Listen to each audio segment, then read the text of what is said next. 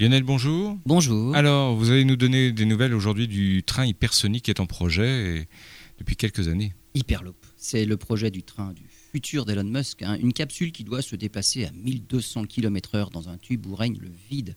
Alors, le problème avec le déplacement dans un tube, c'est qu'il n'y a rien à voir.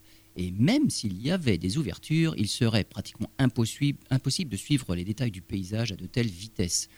L'idée serait de faire des trous circulaires espacés tous les 10 mètres pour créer ce qu'on appelle l'effet zootrope.